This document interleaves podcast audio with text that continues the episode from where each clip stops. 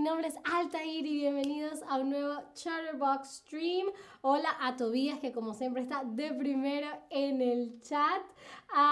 y hoy vamos a seguimos en este salón de clases porque vamos a seguir hablando sobre algunas reglas ortográficas del español, pero primero que nada quisiera saber qué tan seguro, segura, segure eh, se sienten al escribir en español.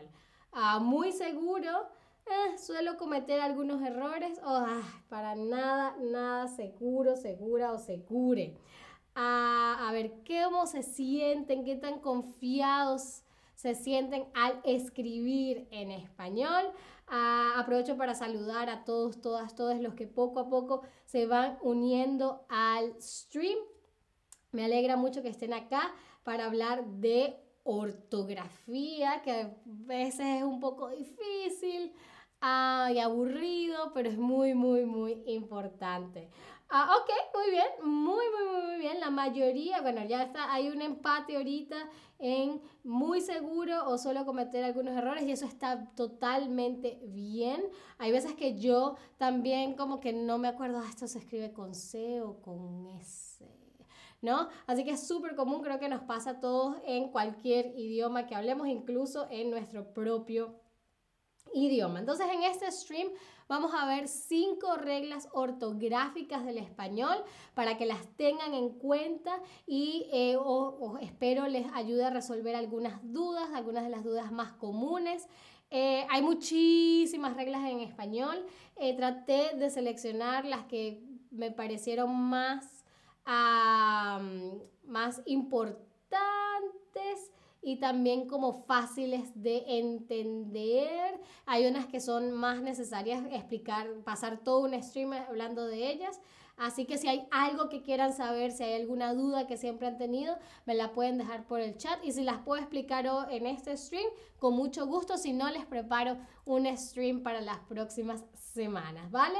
Muy bien, empecemos entonces con nuestra primera regla ortográfica y es que se escribe con B, B labial, lo que le conocemos como B labial, cuando va antes de la R o la L, ¿ok? en español tenemos, bueno, en, todos los idiomas, en casi todos los idiomas, tenemos dos sonidos B, ¿no? Tenemos la B labial, que es la B de bonito, ah, pero también tenemos la V labidental, que es la V de vaca, por ejemplo, ¿no? Entonces, hay veces, no sé si en España se hacen la diferencia cuando la pronuncian, pero en Latinoamérica usualmente no eh, marcamos la diferencia, porque si hay una diferencia, no es lo mismo decir labio a decir vaca. ¿no? Y así es como se debería pronunciar, pero en el día a día la gente pronuncia las dos letras de igual manera. Así que eso crea mucha confusión a la hora de escribir, pero con este tip ya saben que si luego de la B o del sonido de B, em, viene una R o una L, entonces esa B es la B labial, ¿ok? La B de bonito, como por ejemplo el hombro, ¿ok? El hombro, ¿ok? La, después de la B hay una R, entonces la regla nos dice que es hombro con B labial y no hombro con V labidental, ¿ok? Ah, lo mismo con la L, ¿no? El sable el sable con B labial y no con V, que es la V que en España le dicen V, ¿no? Em, no, no es con V, no es con V labial, sino que es con B labial, sable, ¿vale?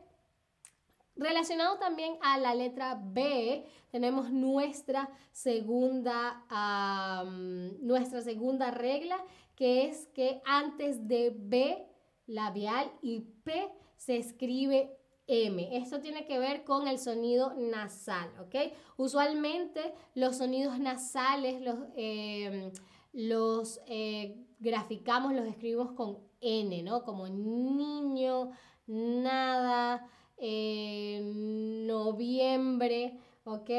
Ah, pero ah, siempre que tenemos un sonido de esos nasales y seguido viene una letra B o labial o una P, ese sonido tiene que ser, em, tiene que ser, tenemos que escribirlo con M porque creo que eso tiene que ver más que todo con una cuestión del punto de articulación. Cuando estamos pronunciando es mucho más fácil em, hacer el sonido nasal en vez de con N, con M. Por ejemplo, tenemos los bomberos. Los bomberos es mucho más fácil que los bomberos, ¿ok? Los bomberos, los bomberos. Es, es, es mucho más fácil hacer bomberos con M que con N. Entonces siempre antes de B labial y P se escribe M de mamá. Lo mismo con trompeta, ¿ok? Trompeta, no trompeta. Fíjense que, tengo que hacer un esfuerzo mayor para eh, pronunciar esa combinación de eh, sonidos, ¿no? Trompeta, mm, trompeta, es mucho más fácil. Entonces, antes de B labial y P se escribe M, ¿vale? Muy bien, seguimos con nuestra tercera regla y es que detrás de los signos de puntuación se debe colocar un espacio, ¿ok? Todo, cualquier sea el signo de puntuación, luego antes de comenzar la siguiente frase hay que dejar un espacio, ¿no? Eh, por ejemplo, en esta frase, ¿viste eso? Espacio fue increíble, ¿ok? No podemos poner, esto sobre todo cuando estamos escribiendo, no podemos poner, viste eso e inmediatamente seguido fue increíble, ¿ok? Los y eso lo mismo con los puntos, lo mismo con las comas, con los puntos y comas, con los dos puntos, cualquier sea el signo de puntuación que tengamos, luego si vamos a continuar una frase tenemos que dejar un espacio, ¿no? Aquí tienen lo mismo, ¿no? Tenemos huevos, eh, coma espacio leche, coma espacio harina, coma espacio azúcar y mantequilla, ¿ok? Entonces luego, después de los signos de puntuación, se deja un espacio. Para la siguiente em, regla ortográfica se divide en tres distintas, pero creo que es muy importante tener claro todas y tiene que ver con el sonido k, ¿ok? Eh, que puede ser un poco confuso porque se puede escribir de diferentes maneras eh, dependiendo de la situación, ¿ok? El sonido K. Vamos a ver la regla 4.1 que nos dice que cuando el sonido K, viene antes de una A, de una O o de una U, entonces se representa o se escribe con la letra C, ¿ok? Por ejemplo, la palabra casa, ¿ok? Abajo ven la traducción, la transcripción fonética, que no tiene nada que ver con ortografía. así es como se pronuncia y arriba ven cómo se escribe, ¿no? La casa, como después del sonido k, viene una A, entonces, eh, entonces se escribe ese k, con una C, la casa, ¿ok? No se puede escribir la cuasa, la, la Q-U-A-S-A, ¿ok? No, ¿ok? Lo mismo sucede con las otras combinaciones, ¿ok? Decimos coco, el coco con C o el cuero con C también porque luego del sonido k, C eh, viene una A, una O o una U, ¿vale? Ahora, el sonido va, que va antes de la E o de la I entonces ahí no se utiliza la C, sino que se utiliza la Q, ¿ok? Y yo tengo un stream y creo que Ana también tiene un stream en el que hablamos en profundidad de eh, el sonido K cuando está combinado con E, E, I. Em, y ustedes ya saben que para hacer ese sonido tenemos que poner una U intercalada, una U intercalada que no se pronuncia, ¿ok? Es el queso, no el cueso, ¿vale? Ah, así que cuando el sonido k, viene eh, seguido de una E o bien seguido de una I, hay que poner esta combinación de Q eh, y también la U intercalada para que suene queso ¿ok? O para que suene quiero, yo quiero queso con Q y con esa U intercalada, ¿vale? Que no se pronuncia, ¿vale? Y la última uh, subregla de esta regla número 4 relacionado al sonido k, k, k, tenemos que la letra K se usa en palabras de origen extranjero o en prefijos griegos, ¿ok? Por ejemplo, kilómetro, eh, el prefijo kilo eh, es un prefijo griego, ¿no? Que quiere decir mil, kilómetro. Entonces, por eso se escribe con K. Y la palabra kiosco viene del francés, si mal no recuerdo, de kiosque. Ah, entonces, por eso se conserva esa K. ¿Ok? Entonces, sí hay palabras en español que empieza con K, kilo, kilómetro, kiosco, eh, todo lo que tenga que ver con ese tipo de eh, origen extranjero o prefijo griego, ¿no? Entonces hay que estar pendiente porque fíjense que en kilómetro no vale la regla de la Q con la U intercalada, ¿no? Y lo mismo con kiosco. Bien, y ahora pasamos a la última regla del stream, que es una regla que incluso a muchos nativos del español les cuesta. Y yo estoy segura que ustedes la van a entender súper rápido y tiene que ver con que el sujeto de la oración, el sujeto de la frase, em, no se separa del resto del verbo por una coma, ¿no? En inglés, por ejemplo, es muy común que si un sujeto, el sujeto de la, de la oración es muy largo, eh, se coloque una coma para descansar, ¿no? La coma se utiliza para que el lector descanse un poco, ¿no? Entonces, en español tenemos la tendencia que si es un sujeto muy largo, entonces tenemos la necesidad de poner una coma antes de poner el verbo para que el lector descanse, pero eso no está bien. Ah, por ejemplo, tenemos la siguiente Los vientos de la montaña más lejana de este mundo terrenal soplaron con fuerza sobre el pasto. ¿Ok? El sujeto no es solamente los vientos, sino que el sujeto son los vientos de la montaña más lejana de este mundo terrenal y Aquí tendría el impulso de colocar una coma, pero no puedo porque estaría separando el sujeto del verbo, así que eso no lo, no lo puedo hacer. Así que no importa lo mucho que, em, que, que lo largo que sea un sujeto, no se le puede separar del verbo. Ok, espero que estén entendiendo. Deme pulgares arriba si todo está claro, porque ahora es tiempo de... Em, de hacer una rápida ronda de quizzes para que me demuestren que me están ah, prestando atención. Espero que sea así. Hola a Ann Casablancas, gracias por unirte al stream, gracias por comentar en el chat. Muy bien, empecemos entonces. Ya veo sus pulgares arriba, me alegro mucho, así que empecemos con nuestra primera pregunta, que es, ah, qué linda sorpresa. Me alegra que estés aquí. ¿Ok? Qué linda sorpresa, me alegra que estés aquí. ¿Ok? Ah, fíjense en la palabra me luego del signo de exclamación, que es un signo de interrogación. ¿Esta frase está correcta o está incorrecta? Recuerden lo que dijimos que debe pasar luego de cualquier signo de puntuación. ¿Ok? Ah, Tobías, la ventaja en español, Altair, es que se habla mucho como se escribe, así que se nota que la gramática del español me resulta más fácil personalmente que la del francés totalmente, por ejemplo, porque a veces te da dolor de cabeza. Es cierto, eh, yo estudié dos años francés y la ortografía era una de las cosas más difíciles porque eh, no, no es como el español, que el español tiene una ortografía fonética, como se, se pronuncia, es como se escribe usualmente. En francés no es así, al igual que en inglés, ¿no? En inglés es un poco más difícil.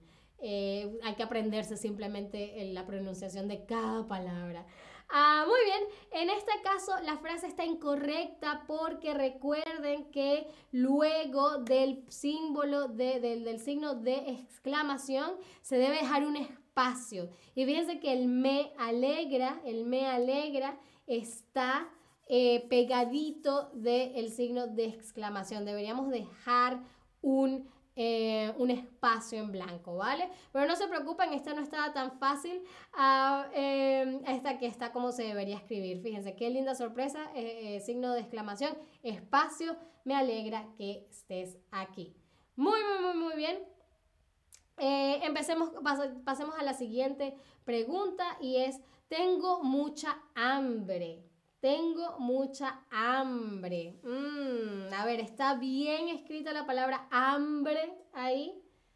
A ver, hambre. Recordemos que dijimos que si el sonido de B está, está seguido de una R o de una L, se debe escribir con una B en específica. ¿Ok?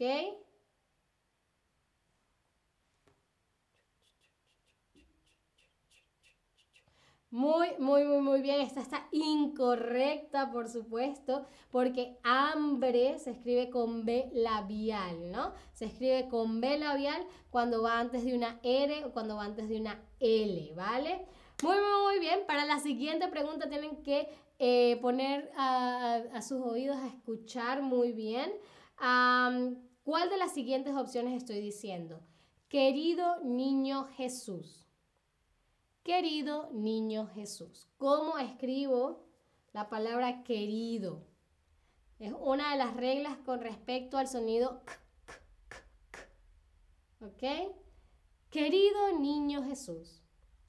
Para las próximas navidades, querido, muy, muy, muy, muy bien, por supuesto, querido con Q y U intercalada, ¿no? Muy, muy, muy, muy, muy bien. La siguiente, a ver, el beso de la bruja del cuento fue mortal para los personajes de la historia. El beso de la bruja del cuento fue mortal para los personajes de la historia. ¿Está correcta esta frase o está mal esta frase? El beso de la bruja del cuento fue mortal para los personajes de la historia. Fíjense que es un sujeto súper largo, ¿no? No tan largo como el del, ejemplo anterior, pero es un, un, sujeto eh, largo. El beso de la bruja del cuento.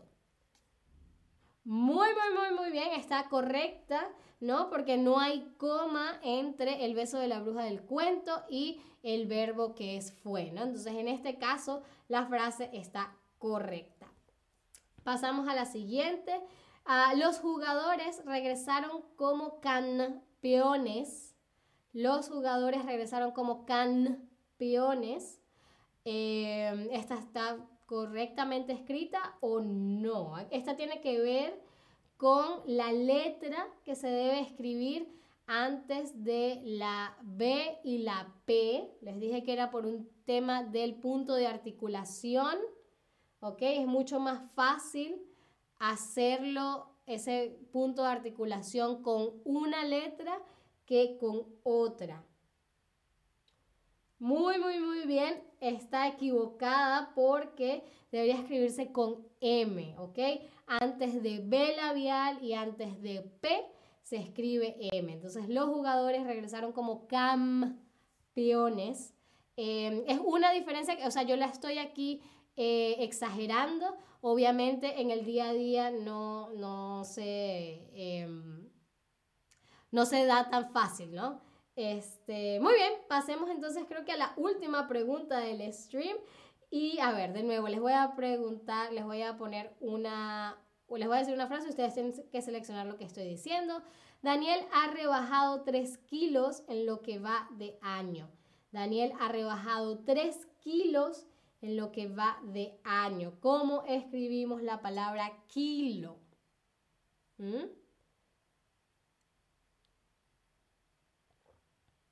De acuerdo a lo que vimos de las reglas con el fonema o el sonido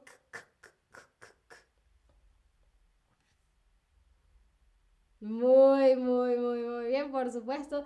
Daniel ha rebajado 3 kilos con K, ¿ok? Kilos, se los dije, estaba súper fácil.